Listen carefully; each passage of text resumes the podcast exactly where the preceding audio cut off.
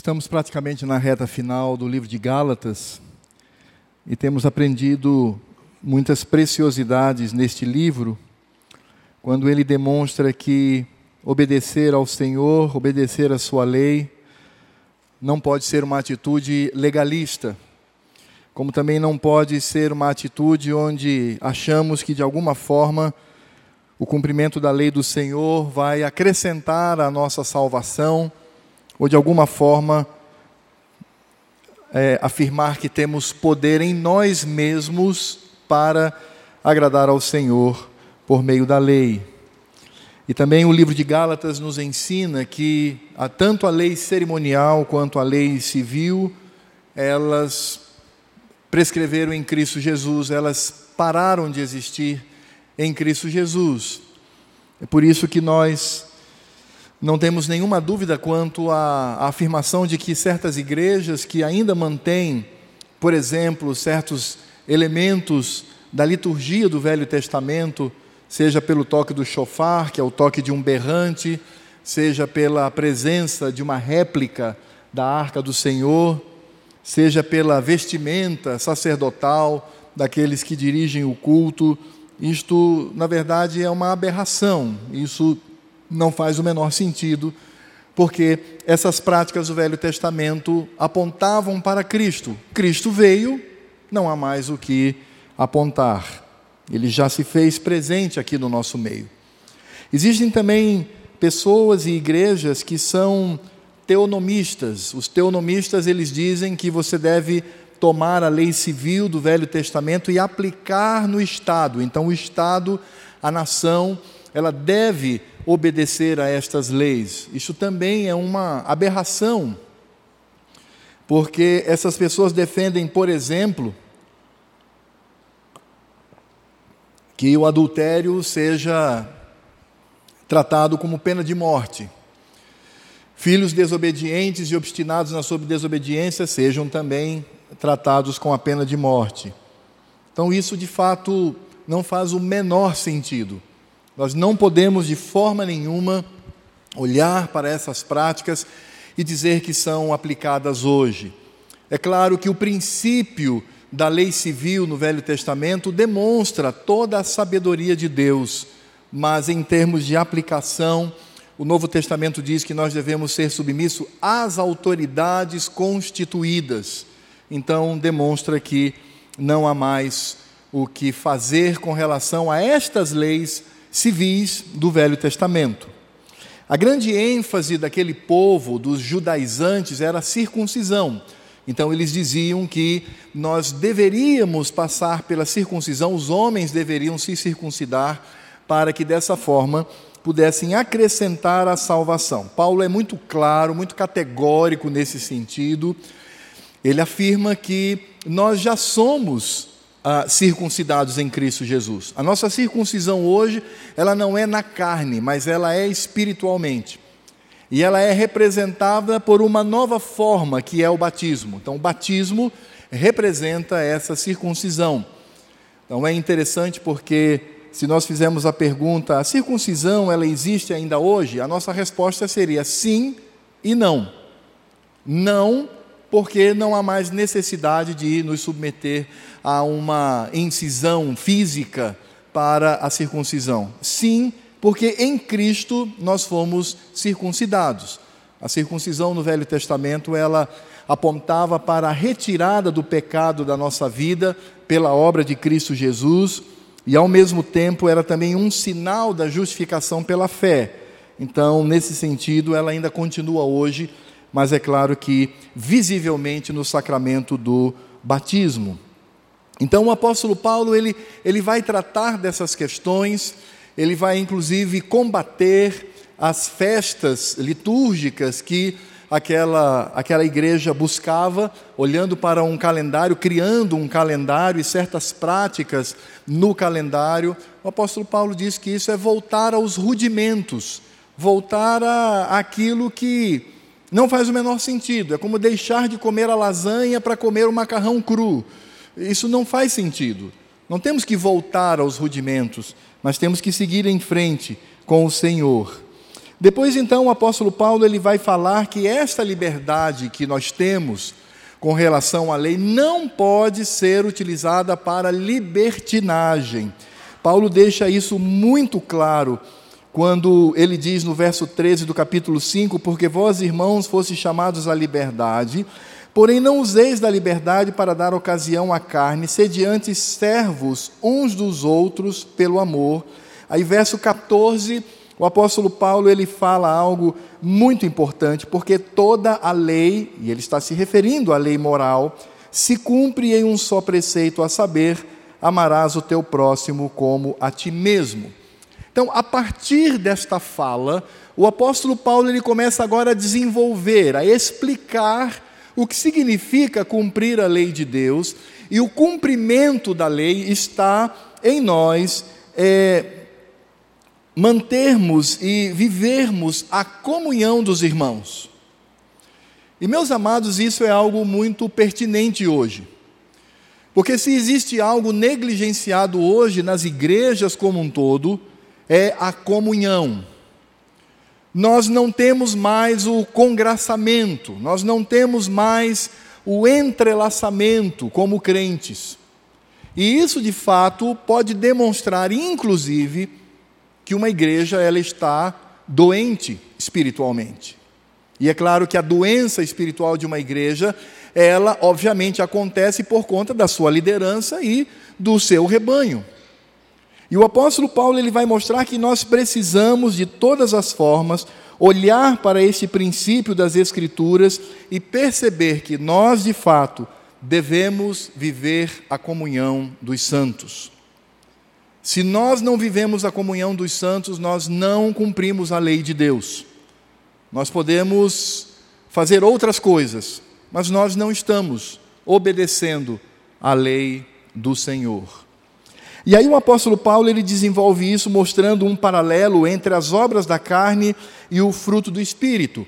E nas obras da carne o apóstolo Paulo vai bater de forma mais contundente todas as práticas que geram a divisão entre os crentes. Então ele vai falar, por exemplo, sobre inimizades, porfias, ciúmes, iras, discórdias, dissensões, facções, invejas, bebedices, glutonarias e coisas semelhantes a esta, a respeito das quais eu vos declaro, como já outrora vos preveni, que não herdarão o reino de Deus os que tais coisas praticam. E aí Paulo então vai falar sobre o fruto do espírito, e percebam que o fruto do espírito está ligado à minha vida com Deus, à minha vida com os irmãos e à minha vida comigo mesmo. Ele diz: "Mas o fruto do espírito é amor, alegria, paz, longanimidade, benignidade, bondade, fidelidade, mansidão, domínio próprio. Contra essas coisas não há lei. Em outras palavras, a lei não vai nos condenar porque estamos cumprindo a lei quando cumprimos estas coisas. E aí Paulo diz que isso de fato é viver no Espírito, é viver pelo Espírito Santo. Viver pelo Espírito Santo é viver uma comunhão profunda com os irmãos é nos conhecer mais e mais. Porque quando eu tenho uma vida muito isolada na igreja, quando eu não tenho esse congraçamento, quando eu não me envolvo com os irmãos, eu estou demonstrando que posso ter tudo, menos o enchimento do Espírito Santo. Eu posso andar por qualquer vereda, menos no Espírito Santo. Isso é algo muito sério, é algo que precisamos pensar de fato naquilo que Paulo nos ensina. E aí Paulo então ele vai enfatizar isso no verso 25 ainda do capítulo 5, se vivemos no espírito, andemos também no espírito. Não nos deixemos possuir de vanglória, ou seja, de vaidade, provocando uns aos outros, tendo inveja uns dos outros. Então Paulo mais uma vez ele diz: ande no espírito, cumpra a lei, obedeça a lei de Cristo, não fique criando dissensões na igreja. E nós sabemos que ah, pecamos contra o Senhor e não cumprimos a Sua vontade, ou quando nós promovemos a divisão, e isso é terrível, isso está colocado como, na, isso está colocado no grupo dos pecados que mais levam o Senhor a uma ira maior, mas também a indiferença quando eu sou indiferente aos meus irmãos, quando eu tenho a minha vida individual, e nesse sentido eu não estou ali envolvido com eles. Ora, isso não é novidade nenhuma. Porque o Senhor Jesus, certa vez, ele disse: Nisto conhecerão que sois meus discípulos. E veja a frase de Jesus: Nisto conhecerão que vocês são meus seguidores, que vocês são cristãos, que vocês são meus discípulos.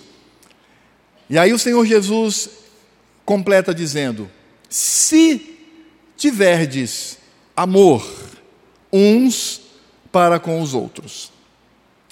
Então vejam que a marca cristã, a marca do cristianismo, não é outra coisa senão eu viver a comunhão com os meus irmãos. Por isso, quando uma igreja não vive a comunhão, ela está doente. Ela precisa voltar aos princípios da Escritura. Nós precisamos rever a, a nossa conduta através da reflexão, da oração, da leitura da palavra.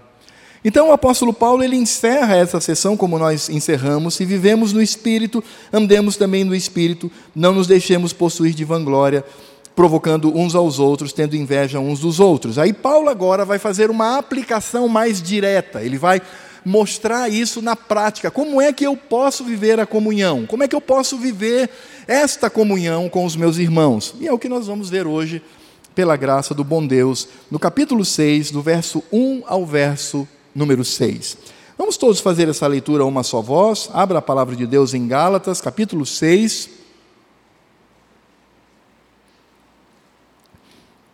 E façamos a uma só voz a leitura do verso 1 ao verso 6. Você vai ver que entre os 5 e os 6, a Sociedade Bíblica do Brasil colocou aí um subtítulo mas esses subtítulos em negritos não são inspirados, são apenas um auxílio da sociedade bíblica para nós. Então, nesse sentido, ela cortou aí o raciocínio do apóstolo Paulo. E o raciocínio de Paulo, nesse sentido, vai do 1 ao 6, porque no verso 7 ele começa um outro assunto que é semear e colher. Então, leiamos todos juntos, do verso 1 até o verso número 6. Leiamos todos. Irmãos,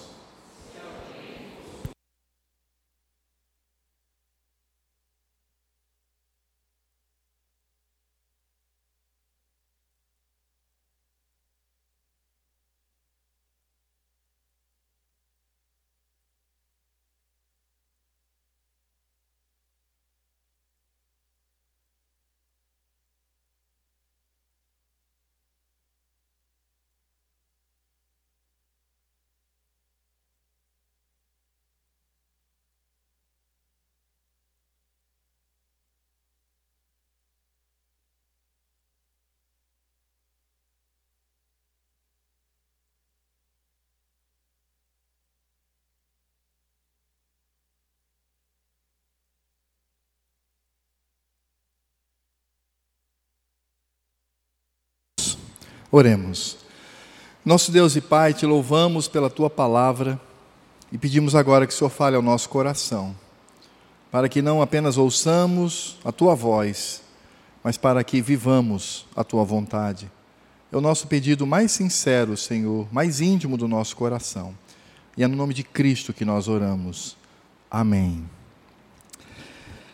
Como eu disse, o apóstolo Paulo ele está aqui fazendo uma aplicação. O que, que é isso? Ele está mostrando na prática o que é ser cheio do Espírito Santo.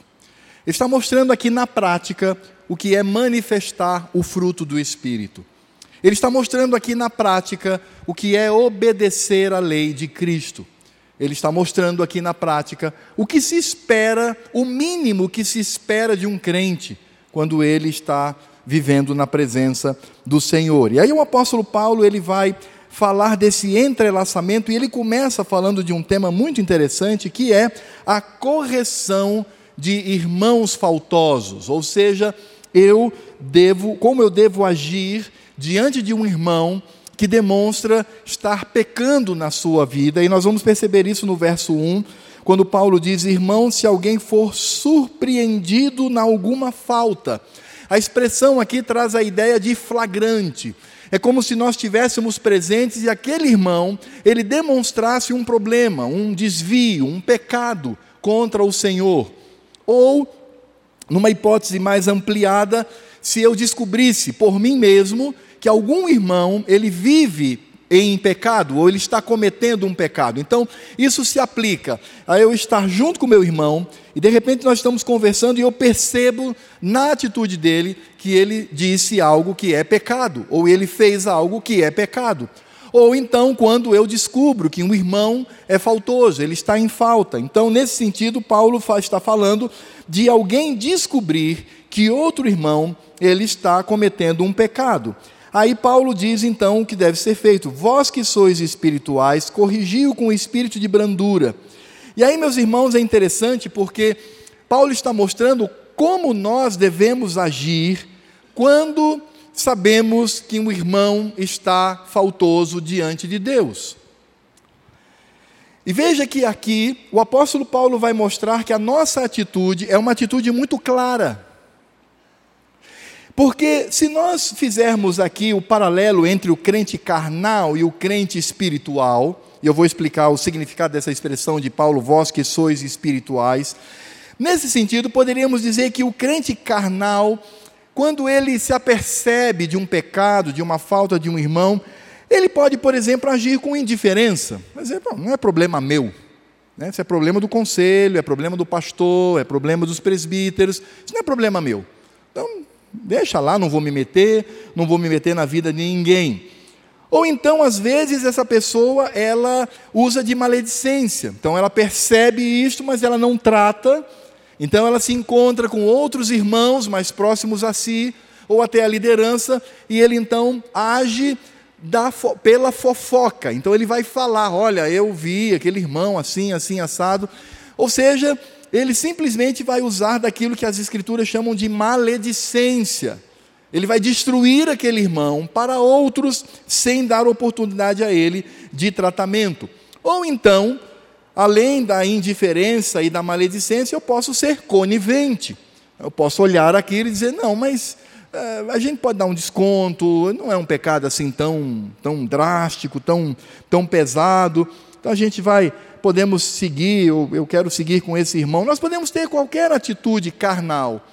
Mas o apóstolo Paulo diz que nós devemos agir como crentes espirituais. Essa palavra espiritual está diretamente ligada ao que ele falou anteriormente sobre fruto do espírito, sobre andar no espírito, sobre agir pelo Espírito Santo. Então nós podemos perceber que na igreja existem dois tipos de pessoas: aqueles que são espirituais e quando nós falamos em termos de espiritualidade, não estamos falando aqui de misticismo, de mistérios, de descobertas, é, outrora totalmente desconhecidas. Não, nós estamos falando de crentes que andam com o Espírito Santo, andam nas caminhadas do Espírito Santo, andam no Espírito Santo e possuem o fruto do Espírito. Amor, paz, alegria, benignidade, bondade, mansidão, domínio próprio. É um crente que age conforme as Escrituras. Por isso, quando um crente ele se apercebe que um irmão está em falta e ele não age, ele não é espiritual. Vou repetir. Quando um crente descobre que outro comete pecado e ele nada faz, ele não é espiritual. Ele é carnal. Aí nós começamos a perceber com que seriedade o apóstolo Paulo diz: andai no espírito. Andai no espírito. Vocês precisam de fato agir conforme o fruto desse espírito em nós. E devemos ter amor um para com os outros, porque assim cumprimos a lei. Toda a lei se resume nessa prática em eu amar aos meus irmãos é por isso que eu preciso, obviamente, agir pela espiritualidade das Escrituras. E aí o apóstolo Paulo ele utiliza uma palavra que aqui na nossa Bíblia é traduzida por é, corrigio. Essa palavra corrigir, ela traz a ideia de retificar. É como você, é como um médico que olha para alguém que está com um osso quebrado e ele vai agora colocar esse osso no lugar e vai fazer com que ele venha ser curado. É esse sentido que Paulo usa aqui. Então eu olho para aquele irmão, percebo que ele cometeu um pecado, e aí então eu preciso corrigir, eu preciso agir para que aquilo seja retificado, para que aquilo seja consertado. E entendam aqui conserto não como remendo, mas como restauração. Isso é obrigação minha. O Senhor Jesus mesmo ele diz claramente: olha, quando você descobrir que alguém está em falta, vá a ele pessoalmente. Paulo, Jesus não diz assim, corre lá para o conselho e conta. Jesus não diz assim, vai para as pessoas e conta. Não, Jesus fala assim, vai até ele sozinho e tente ganhar esse irmão.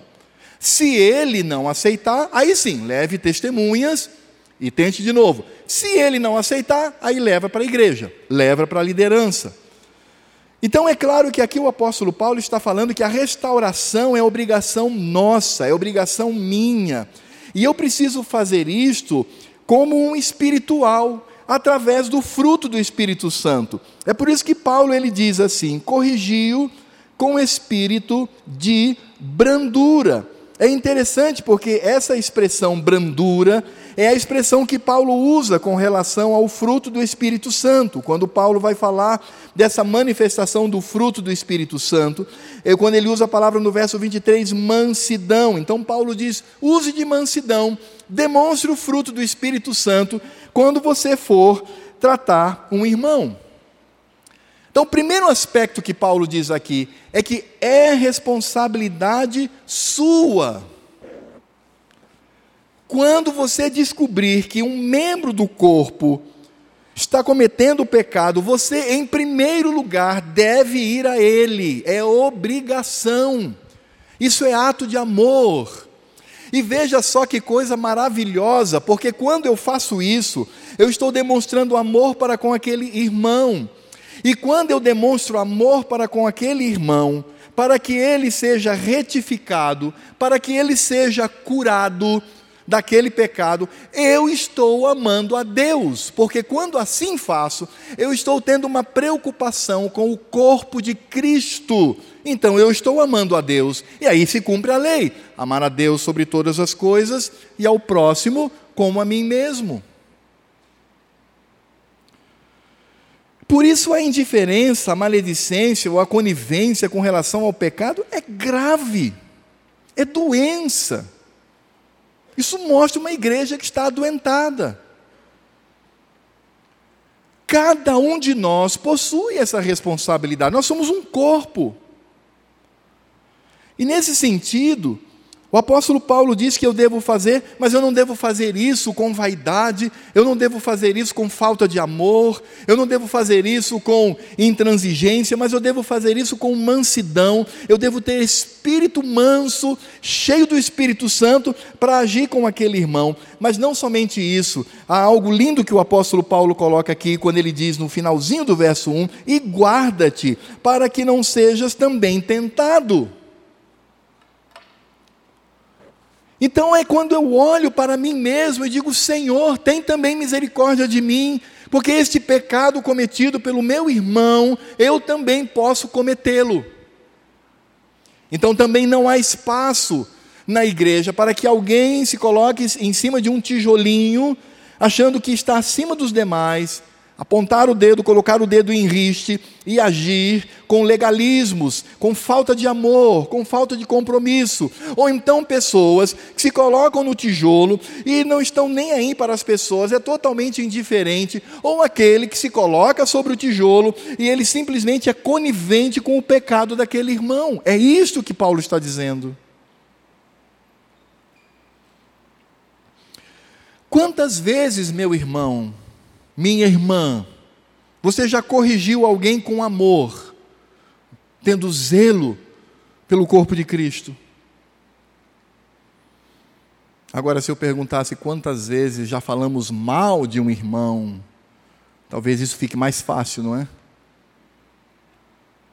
Talvez se eu perguntasse quantas vezes fomos indiferentes, talvez isso fique mais, fique mais fácil, mas isso mostra que a igreja está passando por um problema. E a igreja somos nós. Nós não podemos de forma nenhuma achar que a igreja são os outros. Aliás, eu fico muito desconfiado quando um membro da igreja fala assim: Pastor, esta igreja, pastor, esta igreja. Calma, meu irmão. Que esta? Você é a igreja. Você é parte do corpo. Que história é essa? Como se o coração ele pudesse sair do nosso corpo e dizer: Este corpo, este corpo, não, somos um corpo. E nesse sentido, a responsabilidade é nossa, mas nós precisamos fazer isso com humildade. Nós precisamos fazer isso olhando para nós mesmos, porque nesse aspecto nós precisamos andar no Espírito Santo e perceber que nós sim temos de fato que olhar para o nosso coração, para a nossa vida e perceber que nós também podemos ser suscetível a cair em pecado. E nesse sentido, nós precisamos estar atentos, meus irmãos. Isso é amor. Isso é amar a Deus e amar ao próximo. É eu tratar com brandura, eu tratar com amor por Ele e acima dele o amor para com Deus e ao mesmo tempo dizer: Senhor, tem misericórdia de mim, me ajuda, Senhor, para que eu continue neste caminho de santidade. Então, Paulo diz que cumprir a lei, ser cheio do Espírito, andar no Espírito, é sim corrigir o faltoso, mas com amor, com brandura e sabendo que somos iguais e que eu também preciso de oração e eu preciso ser guardado pelo Senhor. Mas Paulo diz que não apenas isto, eu não devo apenas é, agir para que esse irmão seja retificado, seja restaurado no seu pecado, e eu quero mais uma vez lembrar o princípio do Senhor Jesus: vou, com, vou a ele a sós, se ele não ouve, levo testemunhas, se ele não ouve, aí sim eu levo ao conselho, mas eu preciso lutar para que aquele irmão se for meu irmão, seja restaurado, se não for meu irmão, que seja expulso da igreja até que se converta. Então, esse é o sentido que nós encontramos em Jesus para corrigir o faltoso com espírito manso, com brandura e cuidando de nós mesmos. Mas Paulo diz também que nós devemos carregar as cargas uns dos outros, ou seja, Paulo também diz que viver a comunhão é compartilhar sofrimento. Verso 2 diz assim: Levai as cargas uns dos outros, e assim cumprireis a lei de Cristo. Mais uma vez o apóstolo Paulo, ele de forma proposital, clara, ele está usando aqui a palavra lei. No verso 14 do verso 5 ele diz: "Porque toda a lei se cumpre em amar ao próximo". Mais uma vez, Paulo está dizendo: o cumprimento da lei está aqui quando nós partilhamos as cargas uns dos outros. Então vejam que Paulo, ele não está de forma nenhuma no livro de Gálatas dizendo que agora não há mais lei nenhuma, somos anomistas, é, ou seja, não tem mais lei para cumprir, tudo é liberdade em Cristo, faz o que dá na telha, não há o que se fazer, não há santa convocação, não há um dia do Senhor para se devotar a Ele, não há mais nada, acabou tudo, vivemos a graça nós percebemos que isso, através do livro de Judas, já existia naquela época, de irmãos que estavam transformando a graça de Deus em libertinagem. Onde Paulo mesmo diz: por causa da graça eu devo agora cometer erros em cima de erros. Diz, de jeito nenhum, vocês que morreram para o mundo e vivem para Deus. Nesse sentido, nós precisamos entender que Paulo utiliza sim a expressão lei, que é tão rechaçada por alguns, porque dizem que nós vivemos na época da graça Bem, a graça de Deus existe desde Gênesis capítulo 3, verso 15. A graça de Deus está ali, quando o Senhor Deus diz que há duas gerações nesse mundo, os descendentes da serpente e os descendentes da mulher. O povo de Deus, que é reconciliado com Ele em Cristo, e o povo que está em rebeldia contra o Senhor. Então, a palavra lei aqui é lei mesmo. Não é uma nova lei, como se ela não existisse no Velho Testamento mas é a lei de Cristo, aquela que o Senhor Jesus no monte traz dizendo: Olha, vocês ouviram o que foi dito. E eu tenho sempre dito que ali o Senhor Jesus não está falando da lei do Velho Testamento, como tantas pessoas equivocadamente pensam. O que Jesus está tratando ali é da interpretação. Jesus está dizendo a interpretação que os fariseus dão a esta lei não é correta. É assim que deve ser. Eu, porém, vos digo, assim devemos ver. Por isso, a lei de Cristo é uma lei profunda, Porque se os, os fariseus dizem assim: ah, se você se deitar com a mulher, você cometeu adultério, eles dizem isso.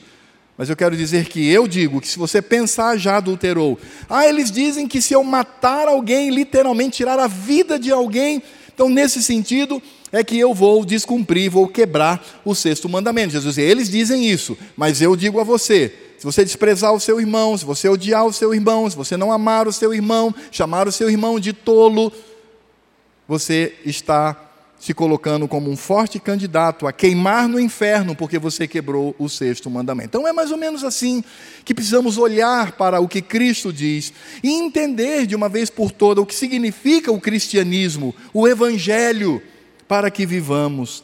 É por isso que o apóstolo Paulo utiliza essa expressão tão conhecida: cumprireis a lei. É lei, é regra, não tem para onde ir. É a lei de Cristo que se contrapõe à lei da carne.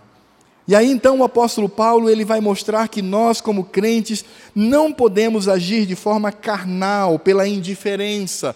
Não podemos ser indiferentes com o sofrimento dos meus irmãos, mas eu preciso obviamente agir como espiritual e eu preciso tomar para mim a dor do meu irmão. Eu preciso dividir a carga com o meu irmão. Há tantos crentes na igreja que sofrem padecem por causa de enfermidade, padecem por causa de problemas financeiros, padecem por problemas de outra ordem, que não seja, obviamente, provenientes de pecado. Há tanta gente que sofre, e o máximo que nós fazemos é chegar aqui na frente e dizer: meus irmãos, olha, aqui no boletim tem o nome do irmão Fulano, vamos orar por ele, e pronto. Eu não me importo. Eu não visito, porque visita é coisa de pastor, presbítero e diácono, mas crente não visita. Simplesmente eu não estou nem aí para o sofrimento do meu irmão, simplesmente eu desconheço o problema do meu irmão, porque eu não estou em comunhão com o corpo de Cristo, eu apenas frequento os cultos aos domingos. E isto é sinal de que a igreja pode estar doente. O apóstolo Paulo diz que nós devemos tomar sobre nós a carga uns dos outros. E é nesse sentido que Paulo diz, porque no verso 14 do verso 5 ele diz: Porque toda lei se cumpre em um só preceito, a saber, amarás o teu próximo como a ti mesmo. Aí no verso 15, Paulo diz: Se vós, porém, vos mordeis e devorais uns aos outros, eu acredito que essa expressão aqui é metafórica, é simbólica, não é que literalmente eles estavam se mordendo, eu já coloquei isso para os irmãos, mas Paulo está usando aqui uma metáfora. Vede que não sejais mutuamente. Agora, olha que palavra triste. Vejam que palavra triste. Vede que não sejais mutuamente destruídos. Será que pode existir uma igreja que mantém regularmente os seus, seus trabalhos, mantém em ordem o culto, mas está prestes a morrer? Existe é quando nós não nos amamos. É quando nós tratamos isto como, como um clube. Eu tenho ali dois ou três amigos e pronto, estou nem aí. É minha igreja, mas. Mas Paulo diz que nós não devemos apenas corrigir com brandura os meus irmãos, mas eu devo tomar as cargas deste irmão. A palavra aqui é, significa um peso muito grande que ele quase não consegue carregar. É auxiliar, é chegar para ele e dizer assim: meu irmão, estou aqui, vamos caminhar junto. Meu irmão, eu quero que você é, esteja comigo uma vez por semana. Eu vou estar visitando sua casa. Não é o pastor, meus irmãos, não são os presbíteros, não são os diáconos, estou falando você. Para que você venha se dispor. Dizer, meu irmão, eu vou estar aqui com você pelo menos uma vez por semana, nós vamos orar, vamos nos colocar de joelhos, meus irmãos, meu irmão. Meu irmão, vamos jejuar pela sua causa, vamos clamar ao Senhor, para que o Senhor te fortaleça, para que o Senhor Deus te ajude, porque o irmão, sendo livre dessa carga, poderá servir melhor ao Senhor e a igreja terá saúde para continuar.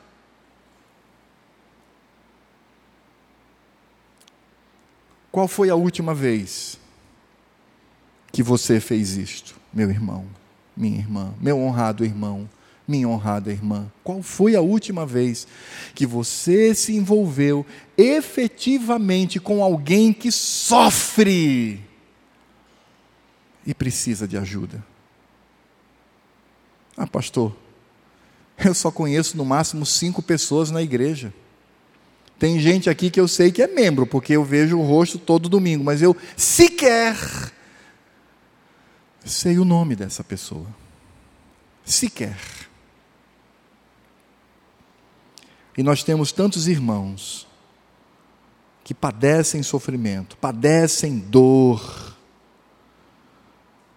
padecem por problemas, mas elas não encontram uma mão amiga no corpo de Cristo ela não encontra uma mão que possa estar estendida, uma mão que viva aquilo que o Senhor Jesus disse: Nisto conhecerão que sois meus discípulos. Venha cá, meu irmão, vamos caminhar juntos, porque somos discípulos de Cristo. Se tiverdes amor um para com os outros. Se a igreja não vive isso, a igreja está doente. E aí, nesse sentido, o apóstolo Paulo é claro em dizer que a lei do amor é quando eu divido estas cargas uns com os outros, e levar as cargas uns dos outros é se envolver com os irmãos, é saber da sua vida, é entender o seu sofrimento, é estar junto. E uma das coisas mais lindas que um conselho, pastor e pastores e presbíteros podem ver de uma igreja quando chega um irmão e diz assim: Pastor, estou acompanhando o irmão Fulano, já há três meses estamos orando juntos, mas a coisa está pesada, pastor. A gente precisa também de um auxílio do próprio conselho. Eu estou junto, não vou deixar. Aí precisamos do conselho, a coisa está pesada, esse irmão está passando por um problema difícil. E aí aumentamos efetivamente. Não é aquela oraçãozinha de Quer dizer, a oração nunca é oraçãozinha, mas entenda que eu estou usando essa expressão um tanto problemática, mas não é aquela oração, aquela oração única de orarmos aqui e nos esquecemos desse irmão. Paulo não diz assim, orem uma vez por mês pelos seus irmãos, uma vez por semana lá na igreja. Paulo diz assim: se envolva com seu irmão, carregue a sua carga veja o seu sofrimento. Porque é por isso que Paulo diz que quando nós somos cheios do Espírito Santo, estamos com o fruto do Espírito Santo no nosso coração, quando nós corrigimos o faltoso e quando nós partilhamos o sofrimento, nós também olhamos para nós mesmos. Veja só o que Paulo diz do verso 3 ao verso 5, ele diz assim: Porque se alguém julga ser alguma coisa, não sendo nada, a si mesmo se engana. Mas prove cada um o seu labor, e então terá motivo de gloriar-se unicamente em si e não em outro, porque cada um levará o seu próprio fardo. O que Paulo está dizendo é que uma igreja forte, uma igreja que vive a lei de Cristo, uma igreja que é cheia do Espírito Santo, que demonstra o fruto do Espírito Santo, ela corrige, ela partilha, do sofrimento, mas ela também faz com que os crentes olhem para si mesmos e tenham a real visão do que são diante do Senhor. Paulo está dizendo o seguinte, em outras palavras, ele diz assim: não se sinta superior a ninguém. É o que Paulo está dizendo aqui no verso 3. Porque ele diz assim: porque se alguém julga ser alguma coisa, não sendo nada, a si mesmo se engana. E aqui Paulo, existe uma ligação nessa frase, porque veja que o verso 3 começa com a expressão porque. Então vamos lá, verso 2: Levai as cargas uns dos outros, e assim cumprireis a lei de Cristo. Porque, então está diretamente ligado, porque se alguém julga ser alguma coisa não sendo nada, a si mesmo se engana. Em outras palavras, Paulo está dizendo o seguinte: quando eu não me envolvo com os meus irmãos, quando eu não me envolvo efetivamente com aqueles irmãos que estão ali na mesma igreja local, na verdade, eu estou tendo uma visão equivocada de mim mesmo. A minha vaidade, que para mim às vezes se torna invisível, ela é tão forte que eu preciso olhar para mim mesmo e perceber o pecado que eu estou vivendo. Ou seja, Paulo diz aqui claramente: ninguém pode se sentir superior a ponto de não partilhar as cargas uns dos outros. Ah, eu não, eu vou me envolver? Eu não. Eu moro aqui no, no, no, no River Park, por que, que eu vou agora me envolver com aquele irmão que mora, sei lá, lá em Mucajaí? Eu não. Vou gastar minha gasolina? Eu não tenho tempo. Eu só tenho tempo domingo. E olhe lá, né? Porque ainda chega atrasado, né, irmão? Chega atrasado. Ninguém chega atrasado para vestibular. Ninguém chega atrasado para um concurso público. Ninguém chega atrasado no seu trabalho. Mas a santa vocação do Senhor é. Eu chego atrasado, qual é o problema? Bem, aí cada um precisa avaliar o seu interior. Mas as pessoas dizem assim: eu não vou me envolver, e, afinal de contas, é, para que eu vou me envolver com esse irmão? Mas é interessante, amados, porque o apóstolo Paulo ele nos diz claramente aqui no verso 3: porque se alguém julga ser alguma coisa não sendo nada, si mesmo se engana. e, e, e Paulo está dizendo aqui algo óbvio, porque nos sentimos mais do que somos. Aí eu lembro lá de Romanos 12, 3. Abra lá sua Bíblia em Romanos 12, 3. Eu me lembro do que Paulo diz ali algo tão, tão importante para nós. Em Romanos 12, verso 3, Paulo diz assim: Porque pela graça que me foi dada, digo a cada um dentre vós, que não pense de si mesmo além do que convém. Antes, pense com moderação, segundo a medida da fé que Deus repartiu a cada um. É claro que aqui o contexto de Paulo são os dons, é a manifestação dos dons na igreja. Mas eu quero utilizar aqui a expressão de Paulo que se encaixa no que Paulo está dizendo lá em Gálatas com relação à comunhão. Ele diz claramente: não pense de si mesmo além do que convém, antes pense com moderação. E é exatamente o que Paulo está dizendo aqui. Eu devo olhar para mim e perceber de fato quem sou eu e se eu tenho que me gloriar, que seja para a glória de Cristo, que seja na obra em que eu realizo em Cristo Jesus. Porque é exatamente isso que Paulo diz no verso 4: Mas prove cada um o seu labor, o seu trabalho, a sua atividade, e então terá motivo de gloriar-se unicamente em si e não em outro. O que Paulo está dizendo aqui é algo muito interessante. Paulo está dizendo aqui mais ou menos o seguinte: olhe para o que você faz, e naquilo que você faz de bom, então, eu de fato tenho é, corrigido os meus irmãos para que sejam restaurados, eu mesmo tenho feito isso, ah, de fato eu tenho carregado as cargas dos meus irmãos, eu tenho feito isso. Paulo diz assim: olhe para isso e alegre-se diante do Senhor. Mas Paulo diz: mas não faça isso se comparando a outro. É exatamente isso que Paulo diz.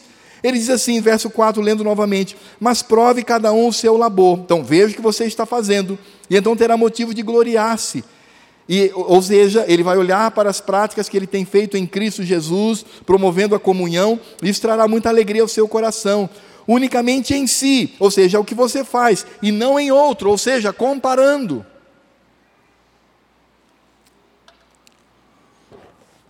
Você sabe uma das manifestações, existem muitas, mas uma das manifestações bem claras sobre o crente carnal, o crente que é doente, que precisa de ajuda, quando ele diz assim: Ah, pastor, eu faço tudo aqui, esse povo não faz nada. Eu faço tudo aqui nessa igreja, pastor. E esse povo aí, ó, não faz nada. Você sabe o que é isso? Você está pensando de si mesmo além do que deveria. que história é essa? Que história é essa? Paulo diz assim: meu irmão, cumpra o seu ministério, cumpra o seu trabalho, se glorie nisto, se alegre nisso e não fique fazendo comparações. Não se compare com os outros irmãos, porque isso não procede, isso não vem de Deus. Isso é um tipo de egoísmo esquisito. Então, se eu tenho que me gloriar, seja naquilo que eu faço. Então, eu chego em casa super cansado, depois de um sábado, de uma atividade na igreja. E eu cheguei mais cedo e saí mais tarde. Eu, eu, me gastei, eu me cansei ali para os irmãos ter um tempo de comunhão. Cheguei mais cedo, ajudei na cozinha, fiz a comida, saí mais tarde porque lavei toda a louça. Então, quando eu chego em casa, eu deito e digo assim: Senhor, muito obrigado porque eu tive a oportunidade de trabalhar na promoção da comunhão dos meus irmãos. Agora é diferente quando você chega para o pastor e para o conselho e fala, pastor, é a última vez, viu? Última vez. Que eu cheguei cedo, saí tarde, esse povo não quer nada, eu não aguento não, pastor. Sozinho não dá, então, ó, estou fora. Tá bom, meu irmão, tchau. Vai em, na paz não, mas vai em qualquer outra situação, né? Menos na paz. Mas tchau. E o que eu vou fazer? Paulo diz isso não cabe. Porque isso quebra a comunhão. Você olha para as pessoas como se elas fossem inferiores a você, como se você fosse o bambambam, bam, bam, fizesse tudo, e as pessoas fossem preguiçosas, indolentes e tal. Meu irmão, não pense de si mesmo além do devido. Alegre-se quando o Senhor Deus te dá a oportunidade para que você faça isto, porque nós trabalhamos para o Senhor e nós trabalhamos na promoção da comunhão dos nossos irmãos. É isso que Paulo está dizendo. Eu vou ler de novo, verso 3. Porque se alguém julga ser alguma coisa não sendo nada, a si mesmo se engana. Verso 4. Mas prove cada um o seu labor, seu trabalho, seu ministério, e então terá motivo de gloriar-se unicamente em si. Então olhe para si e veja o que você fez para a glória de Cristo e a promoção da comunhão dos meus irmãos, e não em outro. Deixe os outros com Deus. Deixe os outros, porque eles estão demonstrando o amor que eles têm para com Deus. Deixe os outros, porque se eles não participam de nada, são pessoas sanguessugas que só reclamam, não participam. Deixe eles com Deus. Eles estão nas mãos de Deus. E Deus conhece o coração deles, assim como conhece o meu coração. E é contra Deus que eles estão fazendo, não é para a igreja, para os irmãos. É sim para a igreja e para os irmãos, mas em última instância, eles estão fazendo contra Deus. E Deus vai tratar, se for crente, Deus vai tratar. De uma forma ou de outra, Deus vai tratar com amor. Às vezes esse amor vem na forma de chibatada, mas Ele vai tratar. Então é quando eu olho somente para mim e digo, Senhor, obrigado. Aliás, eu só devo olhar para os outros é no momento da correção do pecado, aí eu olho para mim imediatamente e digo, Senhor, tem misericórdia de mim, ajuda-me. Mas quando eu faço algo bom na igreja, promovendo a comunhão dos irmãos, trabalhando com afinco, eu preciso me gloriar, eu preciso me alegrar naquilo que fiz, sem se preocupar com aquilo que os outros estão fazendo. E aí é interessante porque quando o apóstolo Paulo fala que nós podemos nos gloriar unicamente em nós mesmos e não no outro, fazendo comparações, Paulo diz no verso 5: porque cada um levará o seu próprio fardo. Talvez você diga assim, ué, mas pastor, não entendi aqui, porque lá no verso 2 ele diz assim: ó, levai as cargas uns dos outros. E aqui no verso 5 ele diz, porque cada um levará o seu próprio fardo. Irmão, veja que no próprio português, nós podemos perceber que são duas palavras diferentes. Lá no verso 2 diz: levai as cargas. Então isso está correto, porque está a ideia de algo muito pesado, algo que é uma carga sobre mim, que quase não consigo carregar. Mas no verso 5 ele diz fardo, como se fosse uma mochila, como se fosse uma bolsa, como se fosse um pacote, como se fosse uma mala. E o que Paulo de fato está dizendo aqui é que nós precisamos, cada um, se preocupar com aquilo que cabe a nós mesmos. No verso 2, ele está falando de partilhar de sofrimento. No verso 5, ele está falando: pare de se preocupar com os seus irmãos, pare de se preocupar com os outros, pare de ficar fazendo comparações entre si e os outros, pare de ficar dizendo que você faz muito e eles não fazem nada, pare de reclamar, alegre-se no que você faz e lembre-se: Cada um tem o seu fardo, cada um tem o seu pacote diante do Senhor. Se esse irmão não está levando o pacote como deveria, volto a dizer, irmãos, pastoralmente, se for crente, Deus vai tratar.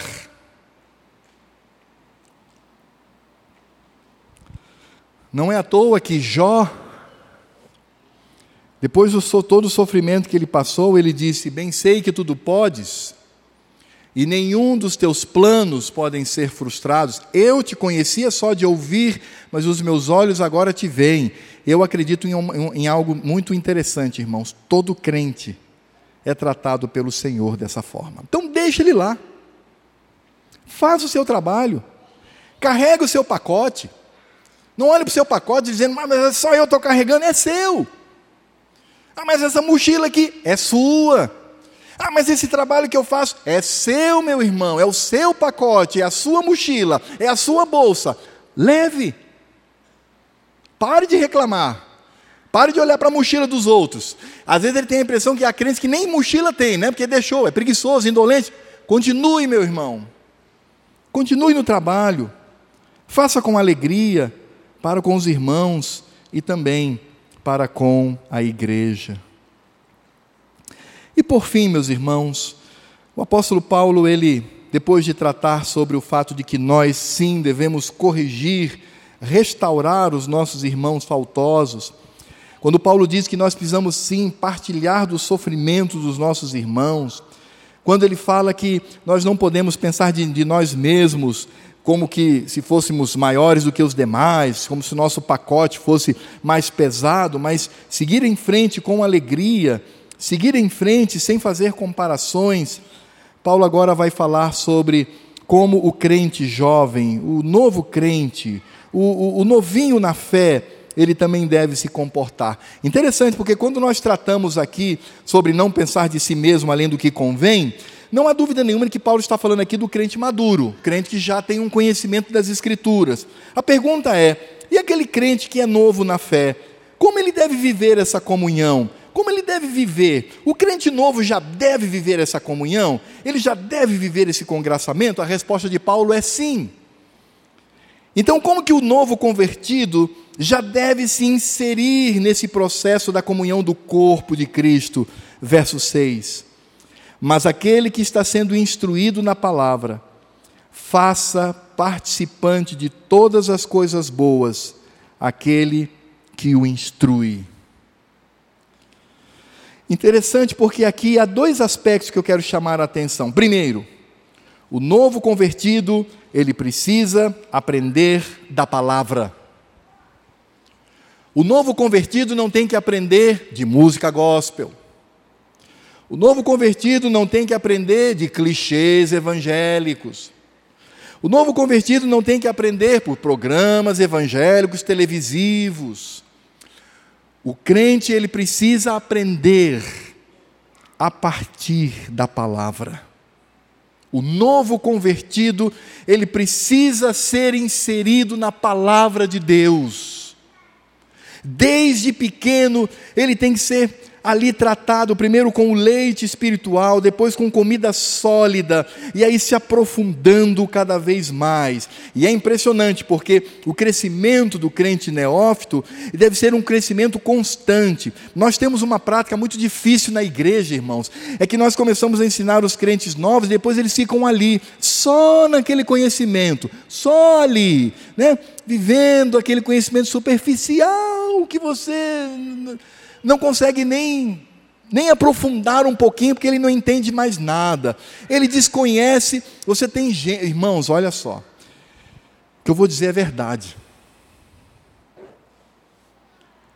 Eu não vou pedir para levantar a mão, não, que não cabe num culto fazer isto. Mas você já tem mais. Você tem 10 anos de, de, de, de convivência na igreja? Você tem 10 anos? Se a resposta é sim, a pergunta é para você. Você conseguiria descrever, em linhas gerais, toda a trajetória do povo de Deus no Velho Testamento? Desde Adão e Eva até o retorno do cativeiro? Se eu uso o nome aqui Sambalá, você sabe quem foi Sambalá? Se eu uso o nome Aitofel, você sabe quem foi esse homem na Bíblia? Pois é, irmãos. Superficialidade. Porque se eu fizer uma pergunta a você dentro do seu trabalho, dentro da sua atuação profissional, você que é médico, advogado, é, mestre de obra, servente de pedreiro, balconista, se eu fizer uma pergunta dentro do seu trabalho, daquilo que você faz, você responde. Mas com relação ao que é mais importante, você não sabe. Triste, né? Por isso as igrejas são fracas. Por isso elas são fraquinhas. Por isso não há consistência. E às vezes, como eu me lembro como é tratado João Batista, né? aquele que clama no deserto, O apóstolo Paulo diz que o crente novinho ele já precisa ser inserido no conhecimento das Escrituras, mas aquele que está sendo instruído na palavra. E aí veja que Paulo já demonstra que este que está sendo instruído na palavra, ele já precisa viver a mutualidade. Ele diz: faça participante de todas as coisas boas aquele que o instrui. E aqui Paulo está falando é de comunhão. É de estar junto. Eu estou sendo discipulado por alguém, eu quero estar junto a ele, não é aquela coisa formal, fria. Está na hora do meu discipulado. Aí chega lá, passa uma horinha, tchau, valeu, valeu, valeu. Não, não é isso não. Isso é isso é terrível. Mas é poder partilhar com ele as coisas boas da vida, sejam elas financeiras, espirituais, sejam elas profissionais, partilhar com ele as benesses do Senhor. O novo crente, aquele que está sendo instruído na palavra, ele também precisa aprender que deve partilhar, começando com o seu instrutor, o seu discipulador, tudo aquilo que ele vive, e aquele que discipula deve ensiná-lo, dizendo: Olha, agora você está tendo contato, sua entrada na igreja é através de mim, através daquilo que eu estou te ensinando. Então partilhe comigo, vamos viver uma comunhão profunda, vamos viver uma amizade verdadeira.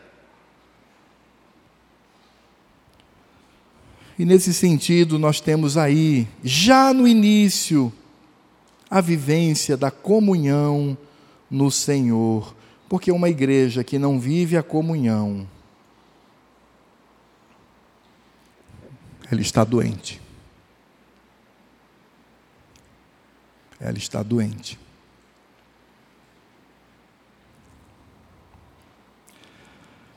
Às vezes nós perguntamos onde que eu vivo onde eu me encaixo nesse processo. Isso me faz lembrar uma, uma experiência muito esquisita de um pastor que a igreja dele acabou. Ela era um zumbi. Os crentes só frequentavam culto, estavam nem aí. e ele declarou a morte da sua igreja. E ele convidou para o enterro. Momento fúnebre. E aí, quando a igreja chega meio desconfiada, num dia de sábado, está um caixãozão lá na frente. E atrás, igreja tal. E as pessoas ficaram ali atônitas. E o pastor, então, toda aquela coreografia pertinente ao momento fúnebre. E aí no final ele diz: agora nós vamos fechar o caixão para entrar, mas antes, como é de praxe, todos podem vir aqui e se despedir da igreja que morreu. Qual não foi a surpresa dos membros daquela igreja? Que dentro do caixão simplesmente havia um espelho. Cada um que olhava para dentro do caixão via a sua face. Porque nós somos a igreja de Cristo. Se a igreja vai bem, é porque estamos bem. Se a igreja está doente, é porque precisamos perceber o que há em nós, em não vivermos a lei de Cristo. Portanto, a aplicação final que nós temos daquilo que Paulo nos ensina é percebermos que a saída para tudo é Cristo. É voltarmos ao antigo amor. É voltarmos a de fato demonstrar amor por Cristo. Porque quando eu não amo a igreja, eu não amo meus irmãos, eu não estou amando a Cristo. É, é muito simples. Portanto, retomar a saúde da igreja, e assim eu retomo a minha própria saúde, é só voltar para Cristo, irmãos. Não estou falando em termos de salvação, não estou dizendo que você perdeu a salvação, tem que voltar para Cristo para ser salvo. Estou falando em termos de você viver o fruto do Espírito, andar no Espírito, no Espírito de Cristo, você amar a Cristo de verdade.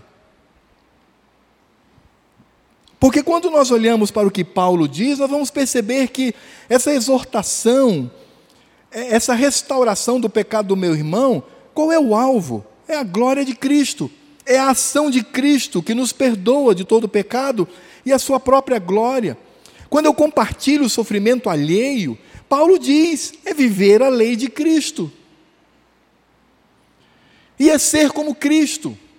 Vinde a mim, vós que estáis cansados e sobrecarregados, e eu vos aliviarei. É simplesmente viver a lei de Cristo. Quando reconhecemos que precisamos ser humildes, olhando para o nosso trabalho e não vendo nele motivo de murmuração, mas motivo de alegria. Se os outros não fazem, eu faço, porque é para Cristo, é para a glória dele.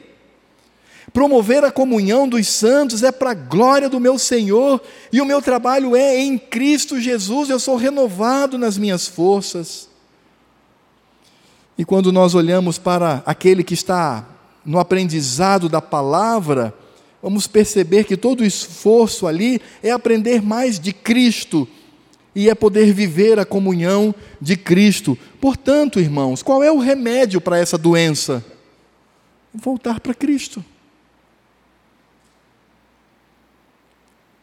Quem sabe o meu querido irmão, minha querida irmã, honrados, aqui presentes, não precisam voltar para Cristo? Não para a salvação, mas para a alegria de viver na presença dEle.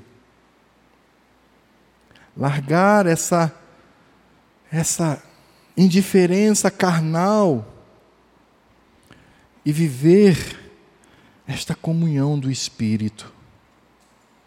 A nossa igreja precisa disto. Agora, como que ela vai viver isto? Não pense em mais ninguém. Pense em você mesmo, como Paulo nos ensina aqui. Pense no que você pode fazer por isto. Pense no que você pode mudar. Pense no que você pode melhorar. Porque Cristo merece mais do que isso. Cristo merece todo o nosso amor, toda a nossa dedicação. Porque tudo isso que nós vimos aqui todo esse processo da restauração de irmãos, partilhar sofrimento, reconhecer a nossa humildade, a nossa alegria em trabalhar, aprender mais da palavra e partilhar com aquele que me ensina, vivendo uma comunhão tão profunda, seja ela de ordem financeira, seja ela de ordem ministerial, seja ela de qualquer ordem. Tudo isso é simplesmente viver a Cristo. Eu encerraria dizendo o seguinte: Sabe por que não amamos ao próximo? Porque não amamos a Cristo como deveríamos. Mas a graça do Senhor está aqui essa noite. As misericórdias do Senhor se renovaram hoje de manhã, para que você pense em como você tem agido no corpo de Cristo. Baixe a sua cabeça e vamos orar. Ore silenciosamente, coloque-se diante do Senhor.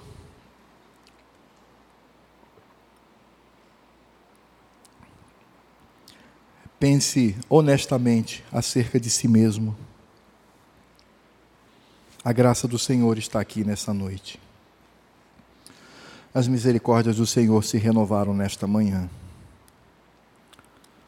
Podemos mudar para a glória de Cristo Jesus.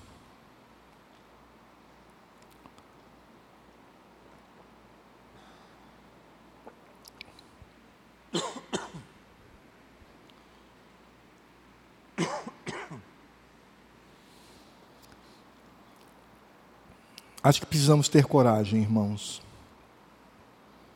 de reconhecer que a nossa igreja está doente. A gente precisa ter essa coragem e mudar isso pela glória e para a glória do Senhor. Precisamos ter coragem para dizer: Cristo, vem ao nosso encontro mais uma vez e restaura a minha vida e a vida da minha igreja. E Cristo assim o fará, porque Ele prometeu e Ele é fiel. Senhor Deus e Pai, estamos aqui corados de vergonha diante do Senhor. Porque a tua palavra é assim mesmo, ela vem como espada que divide o indivisível, ela vem como martelo que despedaça a rocha mas ela também vem como luz, que nos conduz em segurança. Ela vem como mel, que nos alimenta com o sabor doce da tua lei. Ó oh, Pai, estamos aqui, todos nós, eu e os meus irmãos, diante de Ti. Ouvimos a Tua voz através do que Paulo escreveu e devemos fazer uma avaliação da nossa vida que saiamos daqui melhores do que como entramos, Senhor. E pedimos para que o Senhor nos quebrante, quebre o nosso coração. E que o Senhor nos edifique pela tua palavra. A tua graça está aqui. Ela se manifesta diariamente porque Cristo nos salvou e nos resgatou. As tuas misericórdias também se renovaram. Pedimos para que o Senhor tenha misericórdia de nós e venha nos restaurar, Senhor. Restaura a nossa igreja. Precisamos ter coragem de reconhecer e, ao mesmo tempo, sabedoria para restaurar. Dá-nos, ó Deus, esta visão e que não saiamos daqui sem esperança. Não queremos sair daqui derrotados. Queremos sair daqui vitoriosos no Senhor. Porque o Senhor nos dá mais uma oportunidade para pensarmos a nós mesmos, sobre nós mesmos e sobre a nossa amada igreja, para que sejamos uma igreja cheia do teu Espírito Santo. Obrigado, Pai, porque podemos sair daqui esperançosos por causa da tua graça e da tua misericórdia. E que a graça do Senhor Jesus, o amor de Deus Pai, a comunhão, a consolação, o fruto e toda a obra do Espírito Santo, sobretudo aquelas que devem crescer no nosso meio, estejam sobre a minha vida e sobre a vida dos meus irmãos, e sobre a vida de todos aqueles que se reúnem para glorificar o teu santo nome, agora e para todo o sempre. Amém. Por favor, não saia, meu irmão, porque nós vamos agora saudar os nossos visitantes. Eu tenho aqui algumas